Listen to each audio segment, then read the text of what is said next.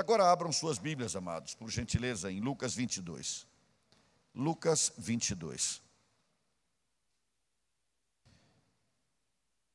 Primeiro, o versículo 31 até o 34. Simão, Simão, eis que Satanás vos reclamou para vos peneirar como trigo. Eu, porém, roguei por ti, para que a tua fé não desfaleça. Tu, pois, quando te converteres, fortalece os teus irmãos. Ele, porém, respondeu: Senhor, estou pronto a ir contigo, tanto para a prisão como para a morte. Mas Jesus lhe disse: Afirmo-te, Pedro, que hoje três vezes negarás que me conheces, antes que o galo cante. Agora, vamos para o versículo 54. Então, prendendo-o, o levaram e o introduziram na casa do sumo sacerdote. Pedro seguia de longe. E quando acenderam fogo no meio do pátio e juntos se assentaram, Pedro tomou lugar entre eles. Entre mentes, uma criada, vendo-o assentado perto do fogo, fitando-o, disse: Este também estava com ele. Mas Pedro negava, dizendo: Mulher, não o conheço. Pouco depois, vendo o outro, disse: Também tu és dos tais. Pedro, porém, protestava: Homem, não sou. E tendo passado cerca de uma hora, outro afirmava, dizendo: Também este verdadeiramente estava com ele, porque também é galileu. Mas Pedro insistia: Homem, não compreendo o que dizes. E logo, estando ele ainda a falar, cantou o galo. Então, voltando-se o Senhor, fixou os olhos em Pedro, e Pedro se lembrou da palavra do Senhor, como lhe dissera: Hoje três vezes me negarás antes de cantar o galo. Então Pedro, saindo dali, chorou amargamente. Vamos orar, queridos? Meu amado Pai, Senhor, maravilhosa e rica é a tua palavra. A despeito de qualquer circunstância desfavorável para quem quer que seja nessa noite, Pai. Leva cativa a mente de todos nós neste momento a Cristo Jesus. E fala a nossa mente, fala ao nosso coração. Ministra na nossa vida, edifica-nos, prepara-nos para o cotidiano, prepara-nos para viver, para te honrar e te glorificar. Pai amado, Deus querido, a minha participação nessa noite, eu dedico à tua honra e à tua glória em nome de Jesus. Amém, Senhor. Amém, Pai. Meus amados, nós estamos quase finalizando as nossas pregações sobre a última noite de Jesus, exatamente na noite em que ele foi preso, a última noite de ministério dele. Nós já falamos sobre vários momentos, mas esse é o momento que eu esperava porque esse momento tem tudo a ver com o que nós pregamos e acreditamos, que é o discipulado. Hoje à noite nós vamos aprender com Jesus lições preciosas sobre discipulado. Porque o que está em andamento aqui na última noite de Jesus, na terrível última noite de Jesus, é discipulado. É impressionante o que Jesus faz nesse último momento.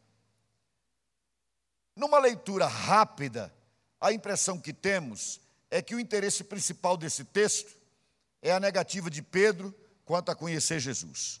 O interesse do texto é mostrar que o apóstolo Pedro negou Jesus. Então nós o criticamos, nós o julgamos, nós afirmamos que ele era um homem fraco, porque depois de receber tanta bênção de Deus, como ele teve a coragem de negar o Senhor Jesus.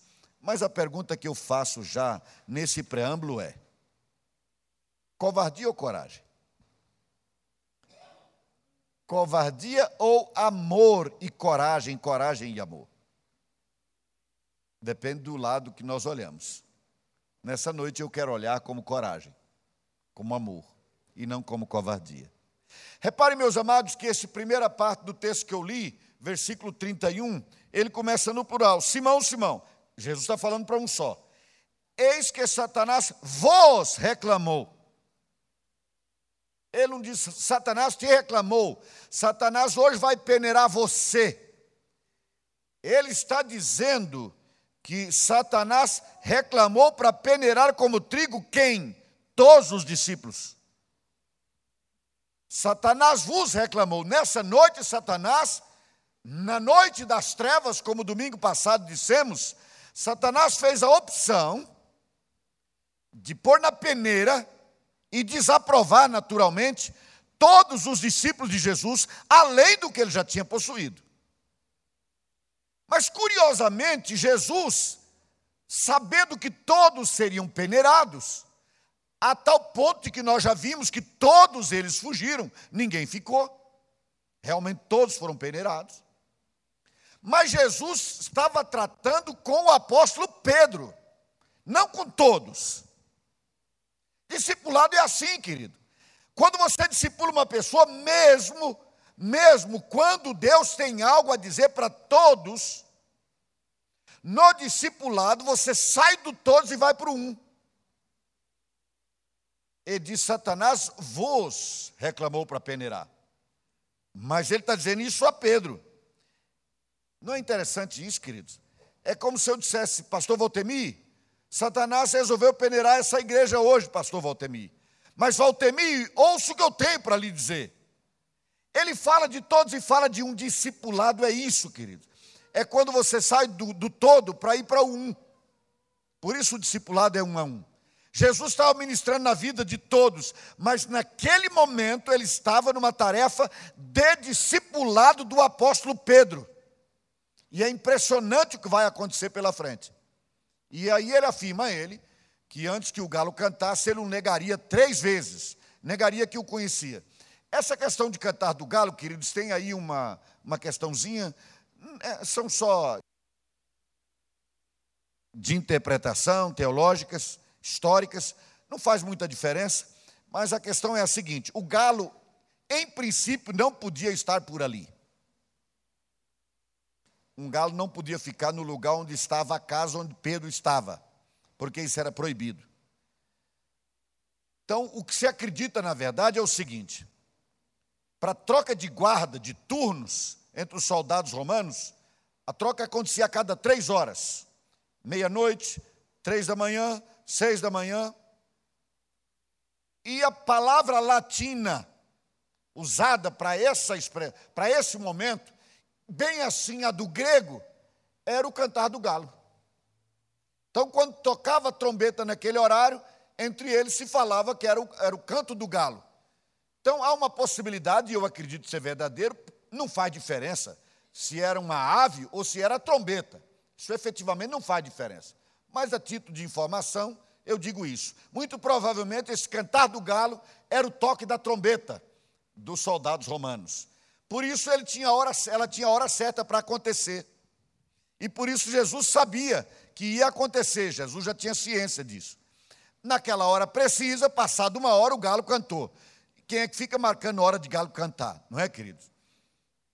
Não acredito realmente que tenha nada a ver com ave esse acontecimento. Mas se tem a ver com ave ou não tem, queridos, o que interessa é que Jesus falou que aconteceria e aconteceu. Não é? Aconteceu. Como vocês, nós vimos na semana passada, queridos, Jesus foi preso, todos fugiram, mas pelo que nós lemos aqui nesse texto, queridos, alguns não fugiram tão para longe assim. Porque o versículo 54 desse capítulo 22 de Lucas tem essa expressão interessantíssima que diz assim no final do versículo: Pedro seguia de longe Jesus, uma vez preso, foi levado para a casa do sumo sacerdote. E todos os evangelistas falam desse episódio.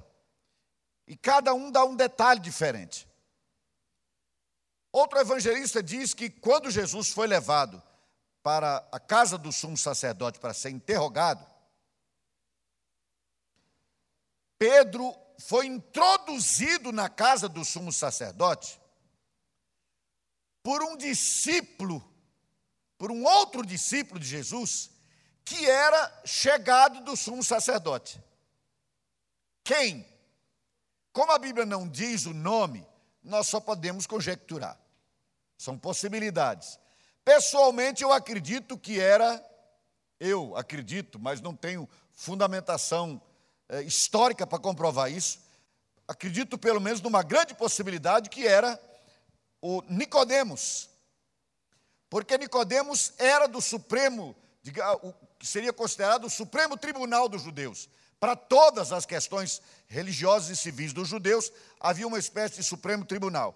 Nicodemos era desse Supremo Tribunal. Então, muito provavelmente, ele era amigo do sumo sacerdote.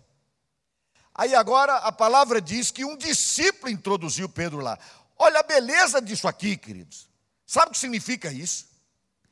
Antes mesmo da morte de Jesus, o evangelho estava entrando na casa do sumo sacerdote.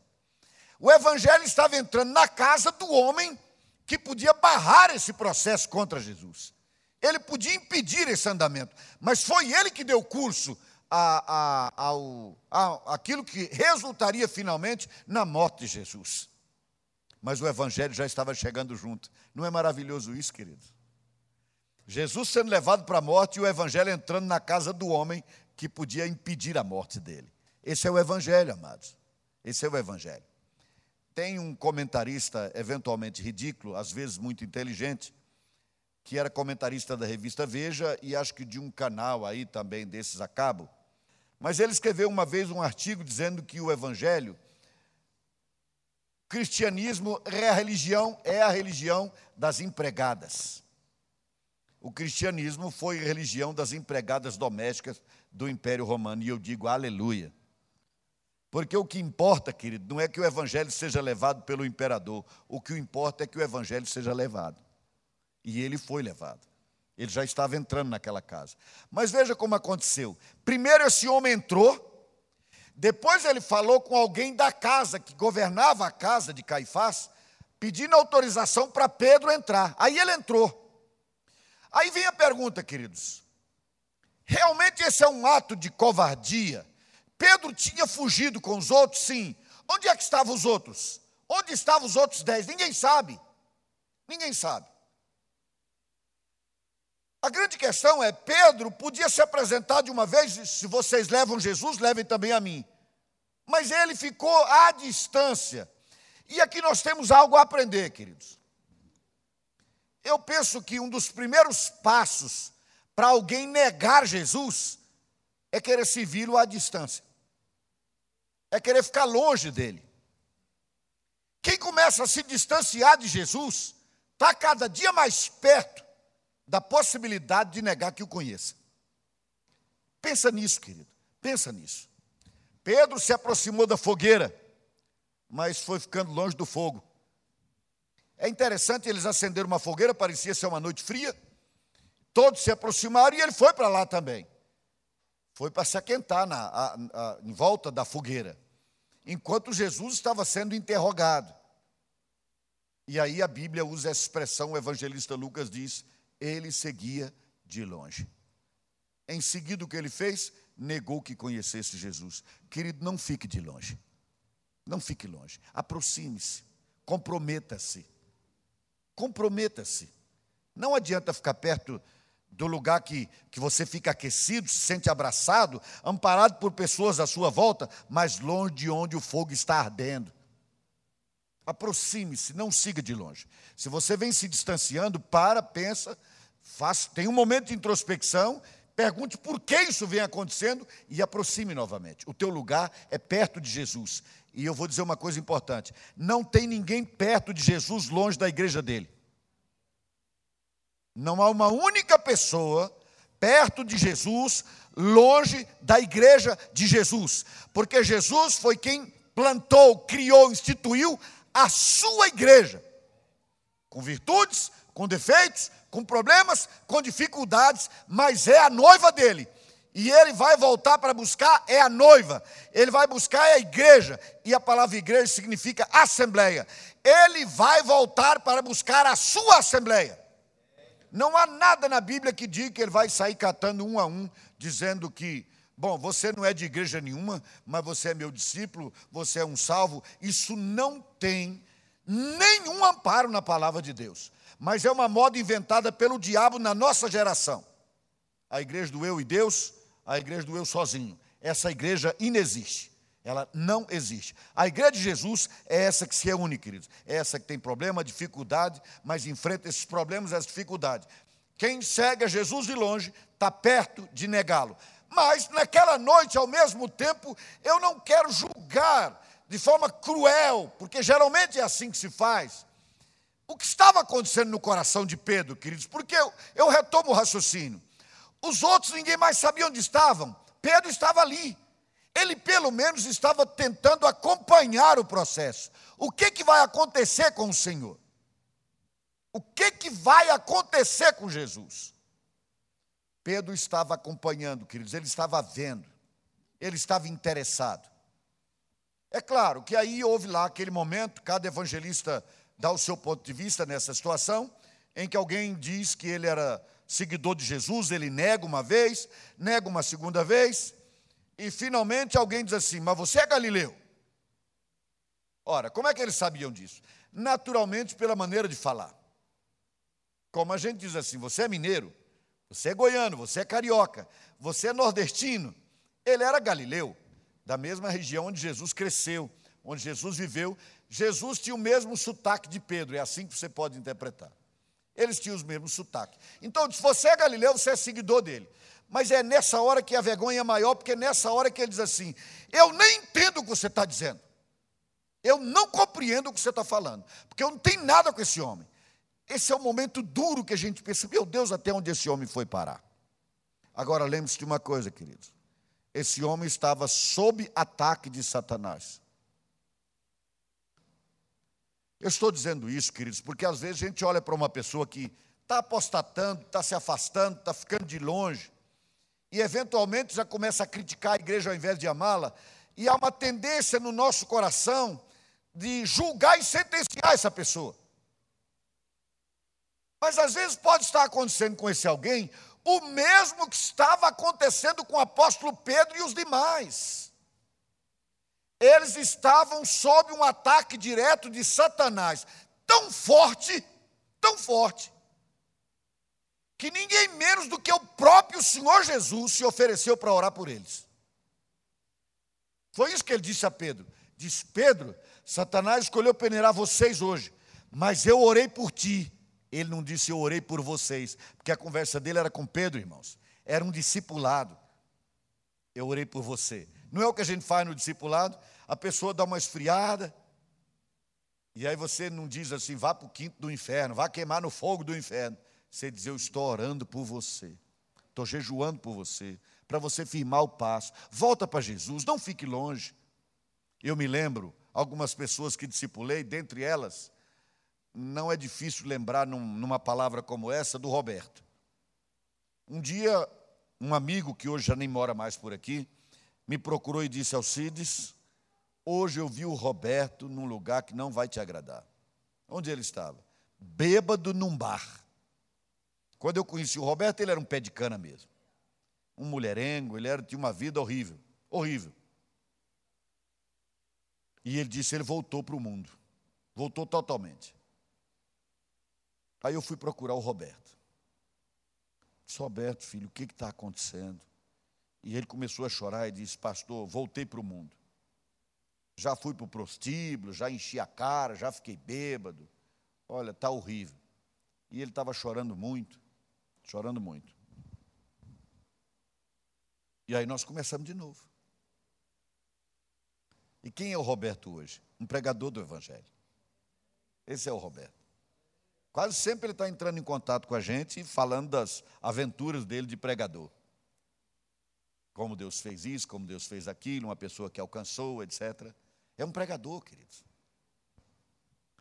Um dia, um filho de um pastor que eu vinha acompanhando e que tinha passado por uma experiência dificílima, numa hora terrível da vida dele, voltou para o mundo, curiosamente.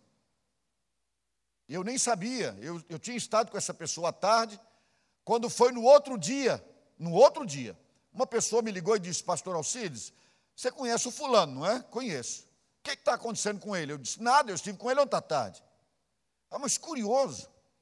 O Espírito Santo me acordou essa noite e eu tive que passar a madrugada toda orando por ele. E eu não sei o que está acontecendo. porque eu nem o conheço direito. Eu vi na faculdade e sei que ele é filho de pastor, mas eu passei a madrugada orando por ele. Isso ela me ligou na parte da manhã, do domingo. Quando foi domingo à tarde, antes de eu sair para a igreja, ele chegou lá em casa. Já chegou chorando. Ele disse, Alcides, eu acredito que não tem jeito para mim. Não há saída para a minha vida. Eu estou desanimado. Meu desânimo é tamanho que ontem eu fui para o mundo fazer tudo que não devo fazer, tudo que não presta. Passei essa noite no inferno. Eu disse, pois essa noite que você passou no inferno, Deus levantou gente para interceder por você, para que você saiba o quanto Ele ama você e o plano que Ele tem na sua vida. E onde é que está esse homem hoje? É um servo de Deus que já passou aqui por essa igreja. Porque Deus mostrou que amava aquele homem. Querido, você não desiste do seu discípulo, aquele que você está ensinando a andar com Jesus, só porque ele errou. Há mais um erro de apostasia que diz que não conhece Jesus, não tem nada com ele. Jesus não desistiu de Pedro na apostasia de Pedro. Pedro disse: Eu não conheço, não tem nada com esse homem. Mas Jesus não desistiu dele. O que, é que aconteceu, queridos? Eu não estou indo a detalhes todos do texto. O tempo urge, é dia de ceia. Mas, irmãos, vocês se lembram que no momento Aliás, isso não faz mal que a gente leia. Volta para o texto comigo, querido. O tempo é curto, mas também ninguém está correndo com nada aqui, não é, queridos? Meus irmãos, reparem que coisa interessante aqui. Jesus sabia que esse homem estava lá com um sentimento de medo e de coragem ao mesmo tempo. Porque se ele não tivesse amor por Jesus, não estava lá. Só que veja que coisa interessante vai acontecer aqui. Mas Pedro insistia, homem, não compreendo o que diz, versículo 60. E logo estando ele ainda a falar, cantou o galo. Nessa hora, presta atenção no que acontece no versículo 61. Isso aqui é discipulado, isso aqui é amor, isso aqui é Jesus. É isso que nós precisamos aprender quando nós dissemos que temos que nos parecer com Jesus. É isso aqui, queridos. Olha só. Então, voltando-se o Senhor, o Senhor Jesus, fixou os olhos em Pedro, e Pedro se lembrou das palavras do Senhor que lhe dissera: Hoje três vezes me negarás antes de cantar o galo. Meus irmãos, é impressionante. Jesus tinha consciência plena do que estava acontecendo e do que viria a seguir. Naquela noite, Jesus foi esbofeteado na casa do sumo sacerdote. Ele apanhou lá. Incrível, incrível. Jesus foi esbofeteado, mas a atenção dele estava onde? Naqueles que faziam mal a ele? No sumo sacerdote? Não. O coração de Jesus, a mente de Jesus estava no discípulo a quem ele estava discipulando. Por isso, na hora que o galo cantou, Jesus sabia que Pedro tinha negado três vezes. Então, o que Jesus fez naquela hora, queridos? Olhou para Pedro. Eu te avisei. Não precisava dizer. Não precisou falar. Eu avisei você, Pedro. Você disse que estava disposto a morrer no meu lugar, a morrer por mim mas você acaba de negar que me conhece. Isso é discipulado, querido. O pior momento da sua vida, tudo está indo por água abaixo, está dando tudo errado, mas você não diz assim: olha, desculpe, eh, eu estou te ensinando a andar com Jesus, mas a coisa está tão feia para o meu lado. Faz o seguinte: eu vou desistir de você, se lá na frente eu melhorar, eu volto. Não, queridos, não, não, não. É o contrário. Ah, mas está horrível. Ensina então o discípulo que o Senhor confiou a você a andar com Jesus nas horas terríveis. Se está tudo horrível para você, é uma oportunidade que Deus está dando de você ensinar a essa pessoa como caminhar com Jesus nos piores momentos. Na pior hora de Jesus, no pior momento da vida dele, o coração dele estava na pessoa que ele discipulava, aleluia ele estava preparando o apóstolo Pedro para liderar a igreja. Tanto que lá atrás ele disse: Pedro, quando você se converter dessa apostasia, quando você voltar para mim, cuida dos teus irmãos. cuida deles. Não é fantástico isso, irmãos? Meus amados, Jesus estava dizendo para um homem que iria negá-lo que ele devia cuidar dos irmãos. Não há outro ser humano que consiga enxergar como Jesus, o próprio ser humano. É impressionante como Jesus consegue ver qualidades, virtudes, a coragem, o amor, a determinação de Pedro, até a precipitação com que ele agia sempre. Mas Jesus, atrás de tudo isso, ele viu um potencial, ele viu uma pérola, ele viu um diamante bruto para ser trabalhado. E esse é o discipulado, queridos. Se Deus observasse apenas o coração do homem sem o Evangelho, sem a graça, sem o Espírito Santo, sem a palavra de Deus, talvez eu fosse o último homem a ser escolhido para pregar o Evangelho. Mas Deus olha através dessa figura tosca e diz assim: dá para usar. Eu vou usar você. Eu amo você. Eu quero você. Eu vou te ajudar. Eu estou contigo. Não haverá nada, nada que possa me impedir de cuidar de você. Vocês se lembram que Jesus disse assim: Eu estarei convosco até a consumação do século. A garantia que você pode ter é essa, querido. No pior momento de Jesus, ele não se esqueceu daquele que ele estava discipulando. Isso é amor, isso é Deus, isso é Jesus, é o nosso Senhor, é o nosso Salvador, é o nosso Jesus, querido. É o Jesus a quem servimos. Por isso, agora, quase dois mil anos depois da sua morte e ressurreição, ainda tem milhões de pessoas no mundo dispostas a dar a vida por Ele maravilhoso. É impossível não amar uma pessoa assim, queridos. É impossível não querer servir uma pessoa assim. Ele olhou para Pedro e o amou. Eu quis encontrar, mas infelizmente não achei. Eu fico tão tocado, tão impressionado de Jesus olhar para esse homem nessa hora, que eu fiz uma poesia. Eu tentei, quando eu achasse, eu achar algum dia, eu vou trazer porque um dia eu disse: Eu quero escrever uma poesia. E escolhi esse momento. Olhos nos olhos é o nome da poesia.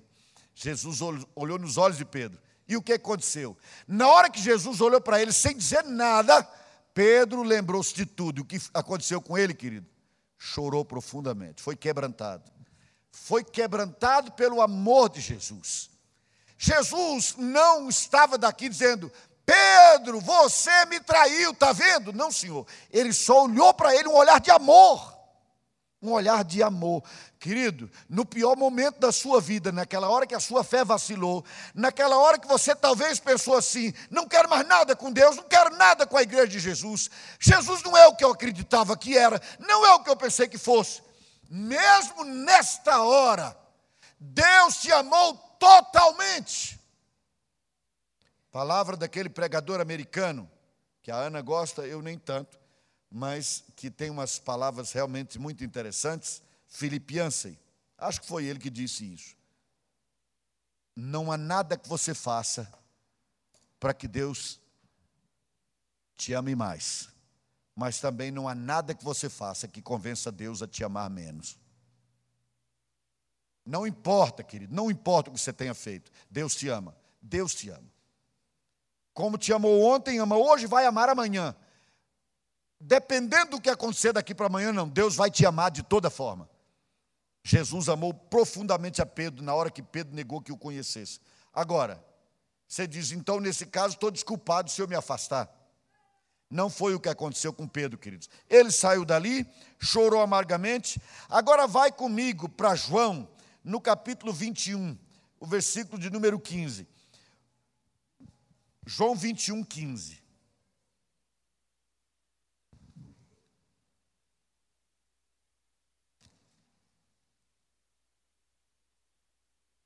Eu estou lendo aqui, queridos, no Evangelho de Lucas. Se você ler Mateus, se você ler Mateus, a história em que Pedro é avisado, ele vai dizer assim: Senhor, ainda que todos se escandalizem contigo, eu não.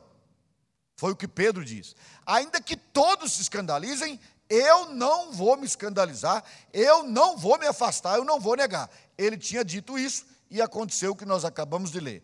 Agora vai para João 21, 15. E Jesus volta ao discipulado. Fantástico, maravilhoso, queridos. Depois de ressurreto, Jesus podia de uma vez ir para o céu, ir para o lado do Pai, sentar-se à destra de Deus, voltar à sua glória anterior. Mas ele ainda queria ter um tempo para ir preparando o seu discípulo. Ele tinha um ministério para ele. 21, 15.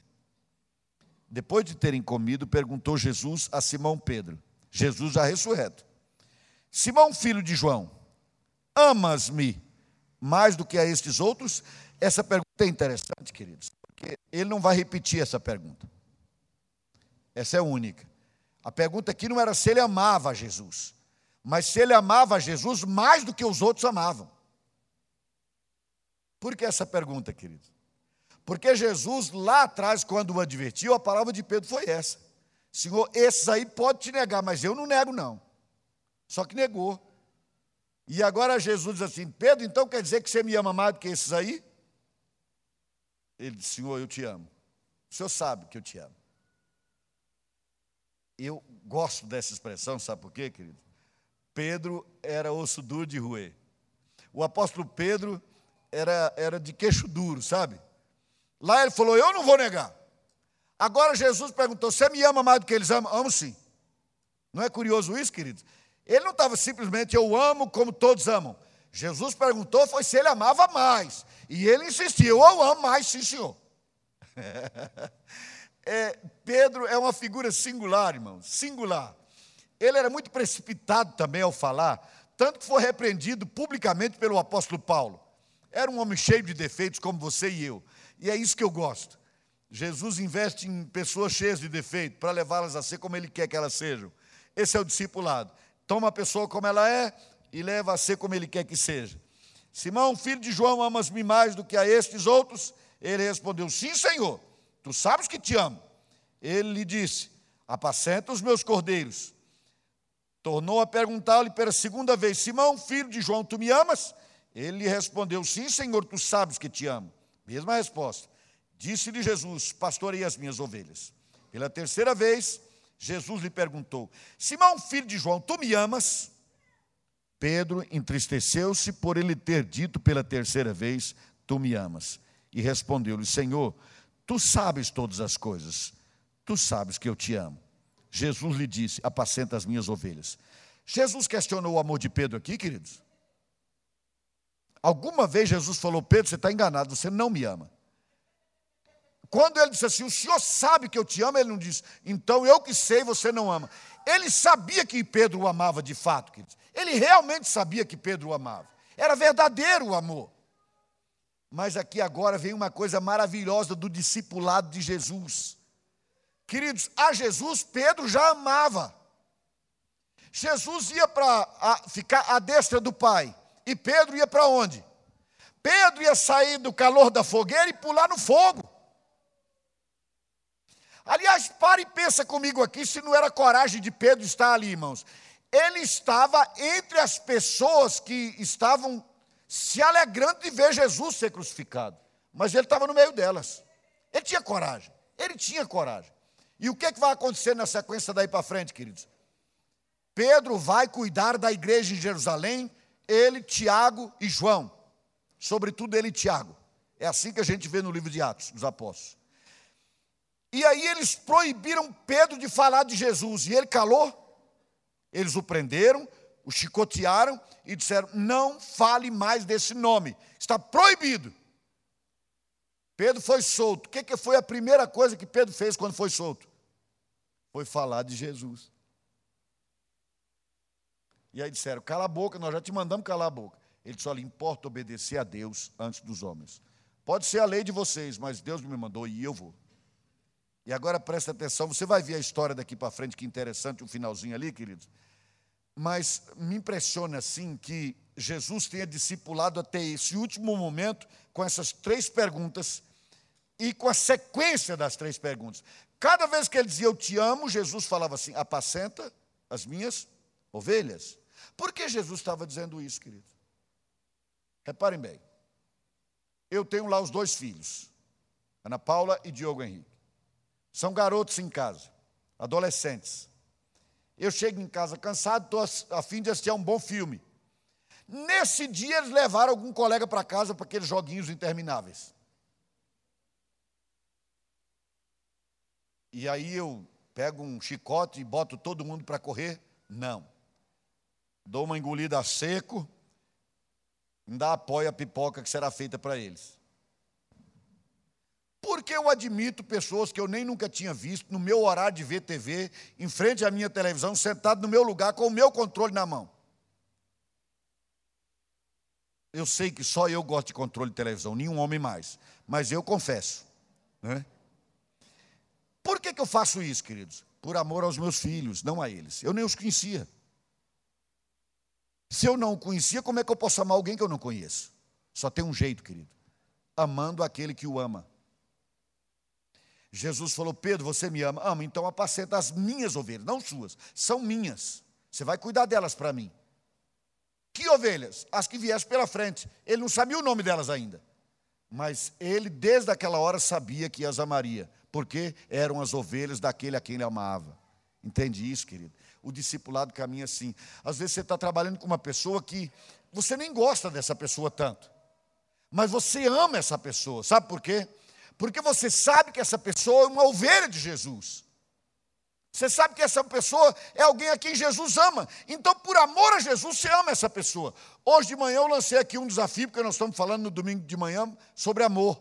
E eu falei: como é que você pode amar aquelas duas mulheres que mataram aquela criança chamada Juan? E a resposta está dada. Você ama aquelas duas mulheres amando a Jesus que dá a vida por elas. É a única forma, queridos. Como é que eu posso amar uma pessoa totalmente má, quando eu tenho dificuldade de amar até os bons? Eu amo os bons e os maus, amando aquele que as ama, sendo boas ou ruins, Jesus. Por isso, Jesus estava discipulando até praticamente o último momento dele aqui nesse mundo, queridos. Finalizo o texto. Pastorei as minhas ovelhas. Ele ficou triste porque ele perguntou pela terceira vez. Mas Jesus insistiu. Então o versículo 18 diz: Em verdade, em verdade te digo que quando eras moço, tu, me tu te cingias a ti mesmo e andavas por onde querias. Quando, porém, fores velho, estenderás as mãos e outro te cingirá e te levará por onde não queres. Disse isto para significar com que gênero de morte Pedro havia de glorificar a Deus. Depois de assim falar, acrescentou-lhe: Segue-me. Então Pedro, voltando-se, viu que também o ia seguindo o discípulo a quem Jesus amava, no caso João, o qual nascesse se reclinara sobre o peito de Jesus e perguntara: Senhor, quem é o traidor? Vendo, pois, Pedro perguntou a Jesus: E quanto a este? Respondeu-lhe Jesus: Se eu quero que ele permaneça até que eu venha, que te importa? Quanto a ti, segue-me. Isso aqui seria necessário um outro momento para a gente pregar sobre essa expressão maravilhosa. Então se tornou corrente entre os irmãos o dito de que aquele discípulo não morreria. Ora, Jesus não dissera que tal discípulo não morreria, mas se eu quero que ele permaneça até que eu venha, que te importa.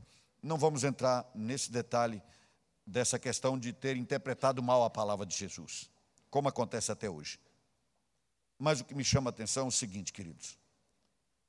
Vocês reparem que a palavra de Deus não nega os problemas das pessoas até o último momento.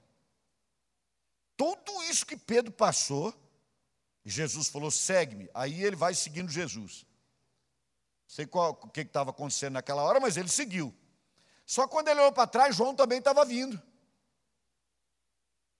E Pedro, ao invés de celebrar, disse: Senhor, e esse aí que está vindo também? Era Pedro, queridos. Ele era autêntico, é disso que eu gosto. Sabe? A palavra do Senhor nunca fantasiou sabe? Nunca colocou uma tinta diferente no que a pessoa é. Pedro era essa pessoa, queridos. Senhor, e esse aí que vem seguindo também? Pedro, eu estou te falando, segue. Agora esse aí deixa comigo, eu resolvo. Se eu quiser que ele viva até que eu volte daí. Porque ele já tinha entendido que Jesus estava falando em relação à morte dele. É curioso que ele não questiona a própria morte. Ele não questiona isso. Quando Jesus falou, você vai ser levado para onde você não quer, ele não questiona, ele questiona o outro que estava seguindo. Era Pedro. Ele tinha as suas singularidades, como você tem as suas, como eu tenho as minhas. Querido, você está discipulando alguém? Você está discipulando alguém, porque se você estiver discipulando alguém, você está fazendo aquilo que Jesus Cristo fez até o seu último momento aqui nesse mundo. Se você não está discipulando ninguém, ou nunca discipulou ninguém, então você ainda não aprendeu o que de fato significa se parecer com Jesus. Jesus dedicou todo o instante da vida dele nesse mundo àqueles a que ele queria preparar para dar sequência àquilo que ele veio fazer, a salvação do perdido. Não é maravilhoso? É por isso que esse ministério chama-se Ministério Um a Um. Um a um, todos para Jesus. Qual é o nosso slogan, queridos? Cada um discipula um. Um a um, todos para Jesus, cada um discipula um. Um. Todos os discípulos estavam lá, inclusive nesse momento final. Com quem Jesus insistia, irmãos? Com Pedro. E quem é que vai aparecer logo no começo da igreja pregando e vendo milhares de pessoas se convertendo? O apóstolo Pedro. Porque Jesus tinha feito essa opção por prepará-lo. Percebem isso, amados? Isso é discipulado. Isso é amar. Isso é servir incondicionalmente. Isso é dedicar a vida à obra de Deus, a ponto de não se importar com a morte que Deus tem escolhido para si, desde que cumpra a vontade de Deus. Deus nos ajude nisso, queridos. Você não vai ter plena realização na sua vida com Jesus enquanto você não ensinar uma pessoa a andar com Jesus. Eu vou repetir isso. Você não terá uma vida plena com Jesus enquanto você não ensinar uma pessoa a andar com Jesus. Enquanto você não discipular alguém. Porque o dia que você discipular uma pessoa, você quer discipulá-la sempre. Vou receber na minha casa quarta-feira um dos meus discípulos de mais ou menos 35 anos de discipulado. E por que, que eu vou recebê-lo quarta-feira? Porque essa é uma semana que ele está tomando uma decisão muito importante. Então ele vai tomar um cafezinho comigo em casa na quarta-feira, antes de tomar a decisão importante. Nós estamos caminhando nesse discipulado agora cerca de 30 anos, 30 a 35 anos. E vocês acham que eu fico triste por isso? Ah, que coisa horrível. Logo na quarta-feira, essa pessoa vai lá para minha casa. Cada vez que um dos que eu discipulo vai para minha casa, eu estou feliz. Porque eu continuo sendo mercê de Deus e, para a glória dele, bênção na vida dessa pessoa. Você está esperando a vida melhorar para discipular? Jesus não fez isso. Jesus não esperou as coisas melhorarem. Ele fez o que tinha que fazer quando tinha que fazer. Faça a mesma coisa, querido. Faça a mesma coisa. Só vou terminar, vou passar essa prova e vou fazer discipulado. Vou fazer esse concurso. Se eu passar, eu começo o discipulado.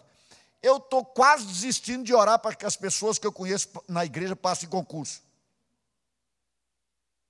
Porque o mais comum é que depois de passar, desaparece. Não tem mais tempo para a obra de Deus. Não tem mais tempo para evangelizar, para discipular, para reunião de oração, para estar na igreja, para ajudar com as crianças, para ajudar na vida da igreja, enfim, porque passou no tal do concurso. Eu daqui a pouco começo a dizer: Deus, fecha a porta, não deixa ninguém passar. Deixa todo mundo aqui trabalhando na tua obra, não é? Vamos viver com o que já temos de salário dos outros. Porque, irmãos, é impressionante, a conquista vira um motivo para se afastar, para se distanciar para não ter tempo mais, para não ter tempo mais para orar, para ler a Bíblia, para falar de Jesus, para fazer discipulado, o que é isso? O que é isso? Nós estamos dizendo o que com isso, querido? Que mensagem nós estamos passando para as pessoas lá fora agindo assim? Quando nós declaramos que Jesus é tudo na nossa vida. Pensa bem nisso, tá bom, querido? Dê a Jesus o que você tem de melhor e não a sua sobra. Amém? Glória a Deus.